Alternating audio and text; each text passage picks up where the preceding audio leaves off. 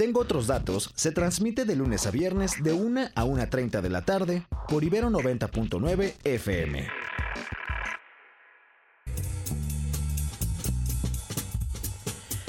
Muy muy buenas tardes, bienvenidas y bienvenidos todos a Tengo otros datos. Yo soy Sebastián Ermenger y hoy, hoy es jueves 12 de octubre, ahorita una con 3 de la tarde aquí en la Ciudad de México. Me da mucho gusto que nos acompañes el día de hoy para repasar en media hora lo que está pasando en México y en el mundo. Sin duda, sin duda, este tengo otros datos que siempre cada jueves tiene su acento internacional, pues no podía hablar de otra cosa que no es el tema de la semana y si me lo permiten, creo que va a ser el tema de varios meses y sin duda un evento que marcó el 2023, que es el ataque terrorista perpetrado por el grupo Hamas en contra de Israel este sábado pasado y las consecuencias que ello generará el inminente ataque de las fuerzas israelíes a la franja de Gaza. De eso vamos a estar platicando más adelante. Cuéntanos qué opinas, cómo has vivido esta semana pues de una nueva guerra, una nueva guerra que inició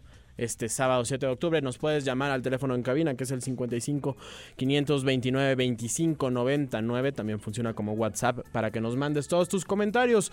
En Twitter o ex estamos como arroba ibero99fm y a mí me lees como arroba erdmengermx. Así, sin más, vamos de lleno con el resumen de noticias nacionales. El país en que habitamos.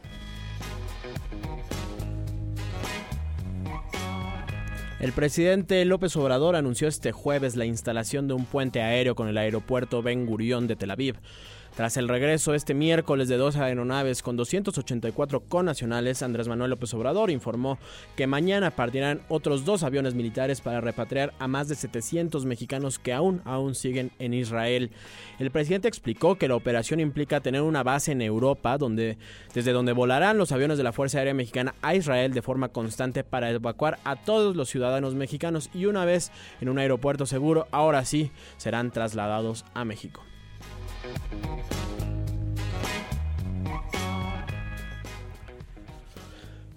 El día de ayer, la Comisión de la Verdad para la Guerra Sucia presentó su primer informe. En él, acusó al ejército de obstruir y mutilar información referente a las violaciones a derechos humanos que cometió el Estado mexicano contra opositores políticos, esto entre 1965 y 1990. Ante esto, López Obrador acusó esta mañana a los investigadores de la Comisión de la Verdad de estar mal informados. El presidente aseguró que los dichos son falsos porque las Fuerzas Armadas lo obedecen y él tiene toda la disposición de que la información se haga pública.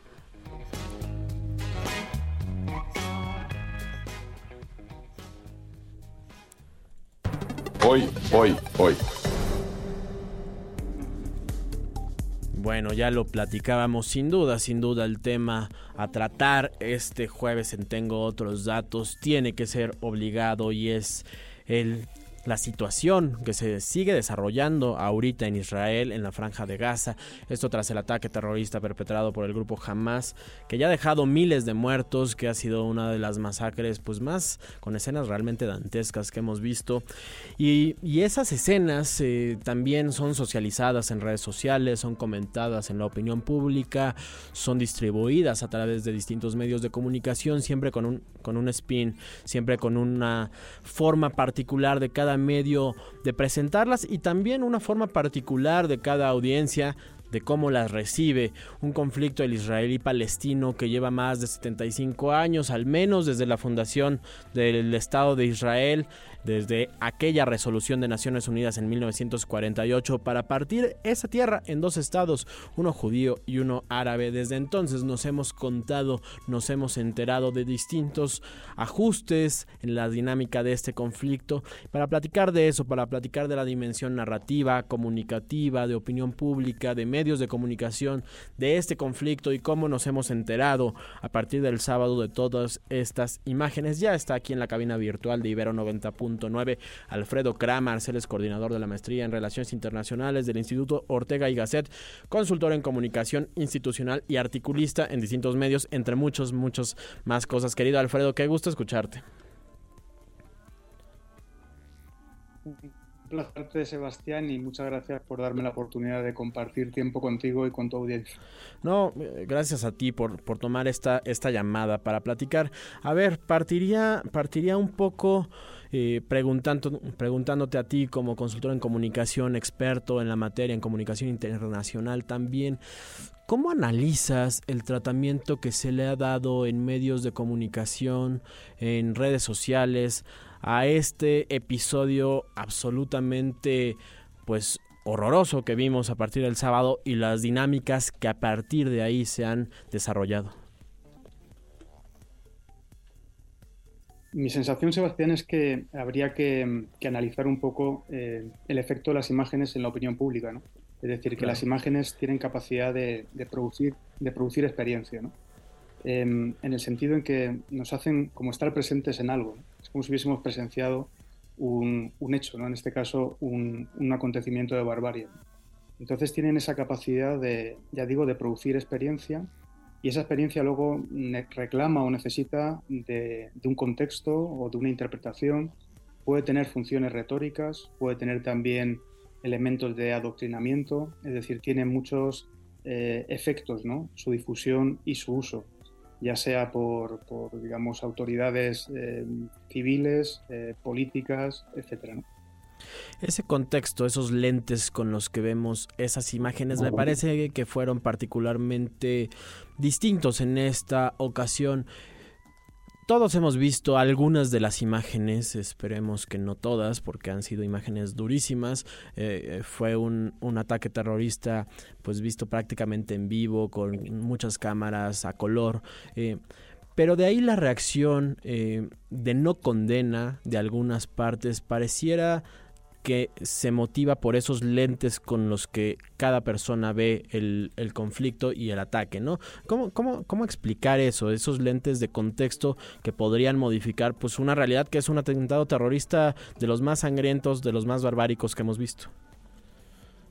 Yo creo que es obligado, ¿no? Intentar interpretarlas, ¿no? Hay algunas de ellas que, digamos, tienen esa capacidad de hablar por, por sí solas, ¿no? Pero muchas veces necesitan marcos de interpretación.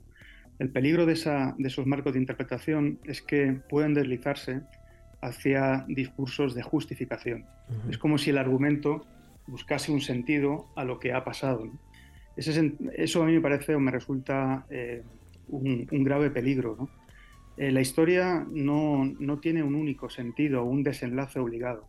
La moral precisamente es pensar que podemos actuar de otra manera. ¿no? El carácter hipotético de nuestras acciones es, precisamente que somos seres o sujetos morales. ¿no? La posibilidad de actuar de otra forma es lo que tiene que prevalecer. Eh, asociar, digamos, la causa palestina a Hamas es un error, eh, es un error enorme, de enorme trasfondo histórico y de gravedad para un proceso hipotético de recuperación de una negociación para una solución de dos estados hay que separar completamente lo que es Hamas de la causa palestina y por lo tanto entender que eh, Hamas simplemente responde a lo que es un trasfondo de opresión, formas o no de colonialismo, de dominación o guerra es, es completamente absurdo e inadecuado. Es decir, el trasfondo histórico en este caso no puede tener la última palabra para intentar interpretar lo que ha sucedido. Lo que es cierto es que ha habido una serie de atentados atroces contra víctimas civiles indiscriminados con objetivos de propaganda política para causar alarma social, desestabilizar Oriente Medio e impedir que Israel continúe esa, senda de negociación, de encuentro con otras naciones árabes, que ha sido, digamos, lo que ha dominado la política eh, internacional en ese contexto durante los últimos años. Y esta distinción que es pertinente y que es fundamental entre Hamas y Palestina y la Autoridad Nacional Palestina y los palestinos, también habría que hacerla, Alfredo, entre este gobierno de Netanyahu, los gobiernos israelíes, la población israelí y la comunidad judía internacional, ¿no? Porque también parece que en algunos discursos se puede meter cierto antisemitismo o no cierto, mucho antisemitismo a la hora de analizar el conflicto. Sí, es un punto muy, muy acertado, ¿no? Es decir, yo creo que hay que exigirle responsabilidad a la Autoridad Nacional Palestina en la condena de los hechos. Esto no va a ocurrir, pero digamos que hay que exigirlo. Hay que haya una separación tajante de lo que son los métodos de Hamas, de sus implicaciones para toda la resolución del conflicto. Y por otro lado está la política institucional en Israel, que es muy compleja para los observadores extranjeros, porque es un sistema, mm, digamos, representativo peculiar, con una enorme diversidad, es una democracia multipartidista, donde es cierto que ahora mismo eh, facciones, digamos, o partidos de ultraderecha tienen cierto peso en el gabinete. No obstante, ahora se ha conformado un gabinete de unidad nacional con la incorporación de Benny Gantz y Yair Lapid, que eso, digamos, sonían fuerzas más bien de visión centrista de la política israelí y es una visión más de conjunto. Es decir, también hay una responsabilidad del gobierno Netanyahu en el sentido de no haber, eh, digamos, resuelto fallas de seguridad o no haber, eh, digamos, tenido una capacidad de predecir una intrusión a gran escala como la que hemos, como la que hemos vivido. ¿no? Pero ahora mismo Israel camina en la unidad nacional con discursos, ya digo, en esa línea, tanto de Yair Lapid como Benny Gantz, y eso demuestra que Israel está unido ante lo que es eh, un atentado de una gravedad, Sebastián, que yo no sé si la gente llega a comprender su magnitud. Eh, yo pensaba el otro día, te comento porque muchas veces uno lleva al terreno más, más personal y cercano lo que ocurre, que yo como español, ya sabes que soy hijo de latinoamericanos, pero de origen español, em, viví lo que fue el terrorismo independentista vasco. ¿no? Fueron cinco décadas, cuatro de ellas bajo un sistema democrático, y, la, y era un horror. Y la cifra de muertos de ese terrorismo vasco independentista es inferior a lo que se vivió en Israel el otro día, Es decir, estamos hablando de que la estadística no explica nada, pero es una forma también de entender la intensidad del daño provocado. ¿no? Es decir, hay, una parte de todo esto que nos ha fracturado nuestra capacidad de imaginar el horror y esto no, no, no puede seguir, no podemos tener una posición de equilibrio, de equidistancia eh, ante lo que ha pasado. Sí, porque estamos, estamos hablando ante una magnitud de horror, como bien lo dices, que, que no habíamos visto. Aquí lo, lo, lo, que se compara tal vez con el golpe que han vivido eh, los ciudadanos israelíes y ahorita entraremos también en lo que probablemente y terriblemente vivan los, los gazatís, los 2.2 millones de personas que viven en la franja de Gaza, pero lo que han vivido también los ciudadanos israelíes, pues es un horror que se compara con, con un con el holocausto, o sea, de eso se habla. Hoy que está Anthony Blinken en Jerusalén, habló de eso, los recuerdos que nos trae lo que ocurrió el sábado es similar a lo que nos recuerda el holocausto y creo que en ese sentido también sería interesante que nos contaras, Alfredo Kramars, cuál es la repercusión discursiva, narrativa al interior de la comunidad israelí eh, de un evento que significó tanto una amenaza a la seguridad, a la existencia y a la supervivencia del pueblo judío. Quiero hacer una observación primero, em, Sebastián. Mm, no sé si has leído una serie de publicaciones de Michael Sermer, este especialista en temas sobre todo de divulgación científica, eh, sobre la posibilidad o no de comparar, digamos, la experiencia del Holocausto con, los atentados en, en Israel él incorpora un elemento de análisis que a mí me parece muy interesante. Todos los que hemos analizado lo que significó el holocausto, la SOA en Europa, entendemos que parte del crimen era su negación. Es decir, cuando uno visita los campos de exterminio en Polonia, ya sea Treblinka, Majdanek, Sobibor, Auschwitz, comprende que están alejados de las ciudades. Quizás Majdanek sea el único que estaba demasiado próximo a Lublin, pero los demás, por ejemplo, Treblinka estaba alejado de Varsovia, Auschwitz de Cracovia, etc. Era una planificación que buscaba la negación del crimen. Eh, los hornos crematorios son parte de ese sistema. En cambio, en este caso, lo que estamos viendo son crímenes contra la humanidad que son televisados, publicitados, eh, difundidos, es decir, en este caso los perpetradores, los, los eh, asesinos, lo que hacen es convertir un crimen contra la humanidad en propaganda política. Esto es muy diferente a lo que pasó en las dictaduras del Cono Sur en Latinoamérica, donde el desaparecido era la clave del sistema de represión, es decir, no dejar huellas. En este caso lo que hay es buscar cuanto más visibilización del horror, mejor para sus intereses. Esta es una clave que yo creo que nos permite interpretar también la comparativa con, la SOA. Y desde luego se parece mucho a lo que fueron las persecuciones y las represiones en zonas como Bielorrusia o Ucrania. Yo recomendaría ver la película Ven y Mira de Klimov y cuando uno escuche los testimonios de cómo han, han, prendido, eh, encendido de fuego, ¿no? llenado de fuego las casas, quizás encuentre eh, elementos familiares en esos testimonios. Es decir, el hecho de que no solamente hayan asesinado brutalmente, sino que hayan sido capaces de, quemar animales, es decir, animales domésticos, etc. Es decir, la destrucción total, familias completas, esto sí, sí que tiene resonancias de aquella época. Sin duda, sin duda alguna. Eh, nos quedan eh, pocos minutos, Alfredo, pero sí me gustaría preguntarte, a lo largo de estos 75 años de conflicto israelí-palestino, que hay que dejar en claro que lo que pasó el sábado es una ruptura, no se debería de enmarcar precisamente en el conflicto, si no es un ataque terrorista particular, pero sí en 75 años del conflicto se ha posicionado en esta dicotomía de opresor agredido, como Israel el estado fuerte, Palestina el estado el estado débil, el pueblo débil. ¿Crees que esto haya cambiado algo y, y genera un cambio en el futuro análisis de este conflicto? Yo creo que hay elementos que cambian, ¿no? Es decir, el concepto de víctima es siempre difícil, complicado, sí Generalmente cuando lo que entendemos por víctima es la inocencia, ¿no? Y desde luego hay inocentes a cada lado de la frontera. Es decir, que esto no puede dejar eh, lugar a dudas. Yo creo que sí que ha cambiado algo la perspectiva internacional. El compromiso de muchos gobiernos eh, occidentales es, clarísimo. Creo que también gobiernos como India, su posicionamiento de respaldo a Israel ha sido incuestionable.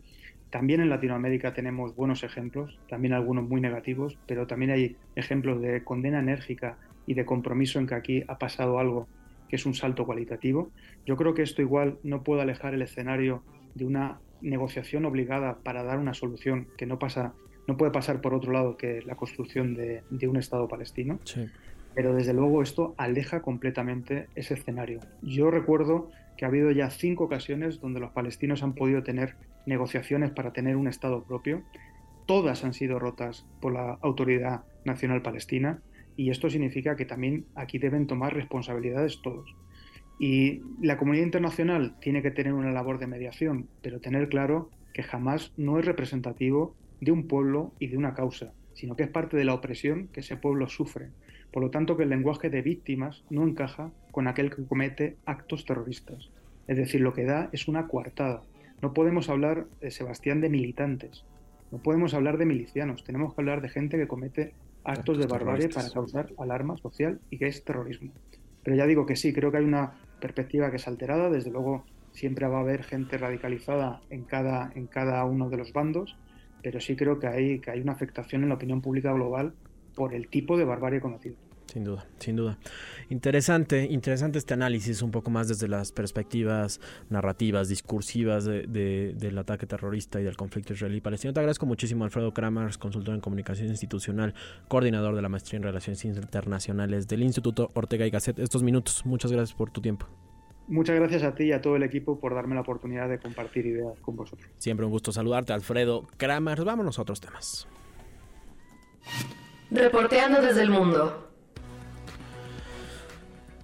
Y bueno, tampoco, tampoco podemos perder de vista otros eh, lugares, otras latitudes que también están pasando momentos muy complicados y uno de ellos como mexicanos que tenemos que estar viendo constantemente es nuestro vecino Guatemala que lleva varios días en una serie de intensas protestas, em, sobre todo exigiendo la renuncia de algunos actores políticos que pareciera a todas luces indica que así es, que quieren evitar que el presidente electo Bernardo Arevalo tome protesta el próximo 14 de enero.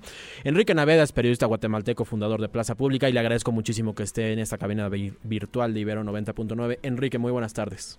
Hola, muy buenas tardes. Gracias, gracias por la invitación. No, gracias a ti por darnos estos minutos un poco empezar contextualizando a la audiencia qué está pasando hoy en Guatemala, por qué está tan complicada la situación en tu país. Llevamos eh, desde hace dos lunes en protestas permanentes que han llegado a mm, ocupar eh, cerca de 200 lugares eh, en el país. Estas son, son protestas muy dispersas que en algún lugar han consistido en, bloquear carreteras, en otros lugares son manifestaciones en plazas eh, centrales de municipios, etcétera, etcétera. Estas protestas se desencadenaron después de un proceso que, si nos vamos a la raíz, eh, tiene alrededor de 6, 7 años, pero que en sus, en sus manifestaciones más recientes se deriva de em, las actuaciones del Ministerio Público y una serie de instituciones del Estado ah, tras las elecciones em, legislativas y presidenciales que se han desarrollado en la segunda mitad de este año. Eh, estas actuaciones, sobre todo del Ministerio Público, han llevado a mucha gente a pensar eh, que se está intentando que, eh, evitar que asuma la presidencia del partido ganador, un partido que nadie esperaba que pudiera pasar siguiera a segunda vuelta, un partido conformado por una suerte de élite intelectual, progresista, reformista, ah, sobre todo capitalina, pero que ya ha logrado cierto arraigo en, todo el país, ah, y que impugna, que, pone, que supone una gran amenaza para lo que aquí se llama la coalición gobernante, que es ese grupo de partidos aparentemente distintos, pero que sostienen los mismos intereses y otros actores eh, sociopolíticos que han estado medrando al amparo de, un sistema de corrupción y de, impunidad. Entonces, eh, la victoria del movimiento Semilla, que así es como se llama, pone en jaque a toda esta uh, playa de, de, actores sociales que reaccionan contra ella, lanzando desde investigaciones penales eh, mm, clarísimamente fraudulentas y fuera e, e inconstitucionales hasta medidas judiciales, eh, políticas para disolver el partido. Eh, de esa cuenta, un conjunto de organizaciones, eh, en un principio sobre todo de, liderazgos, de liderazgo indígena y no capitalino, salen a las calles a protestar, no porque Semilla ah, pueda pueda asumir, no para defender la posición de Semilla, sino para defender el voto popular y pedir la renuncia de casi media docena de, cargos públicos encabezados por la, por la fiscal general y el fiscal especial contra la, contra la impunidad. Eh, Enrique, Guatemala es un país que nos ha dado muestras de que la sociedad quiere defender su democracia. Lo veíamos en 2014 con estas manifestaciones masivas que terminaron en la renuncia y posterior encarcelamiento del presidente Otto Pérez Molina y su vicepresidenta Roxana Valdetti.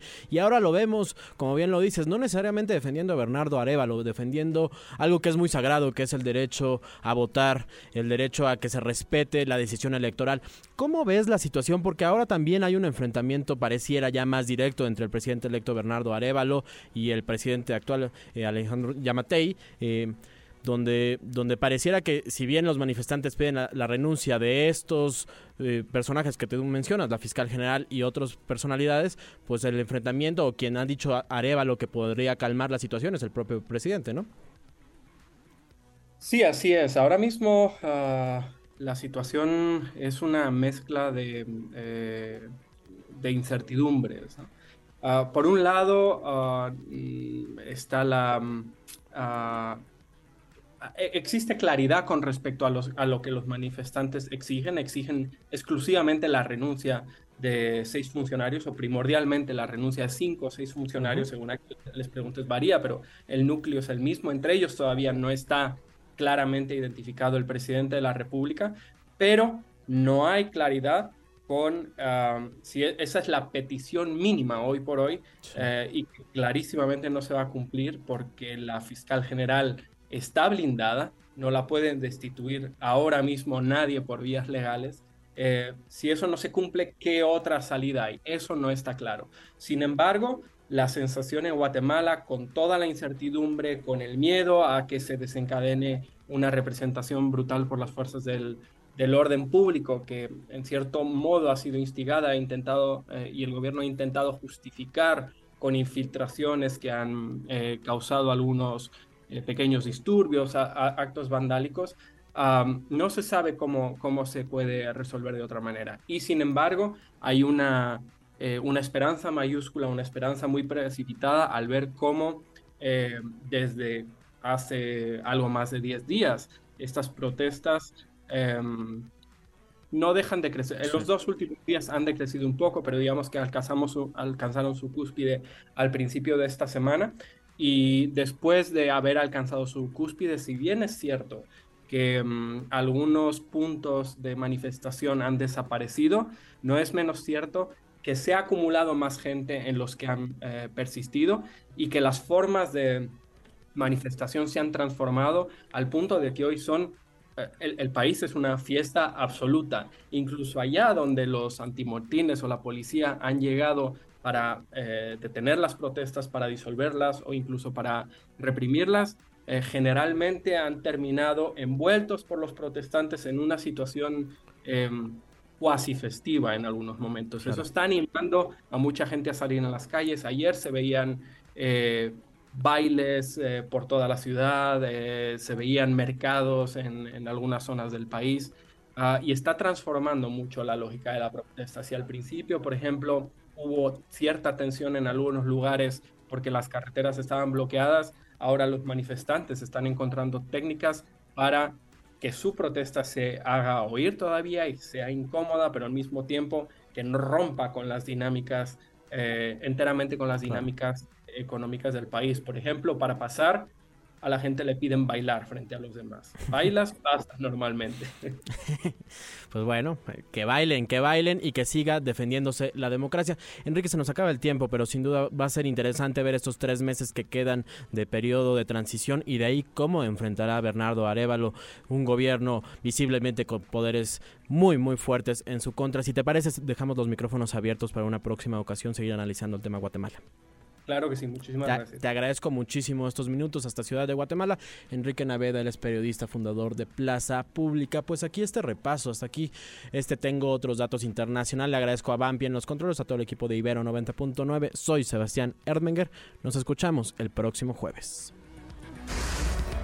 Escucha Tengo otros datos, de lunes a viernes, de 1 a 1.30 de la tarde, por Ibero 90.9 FM.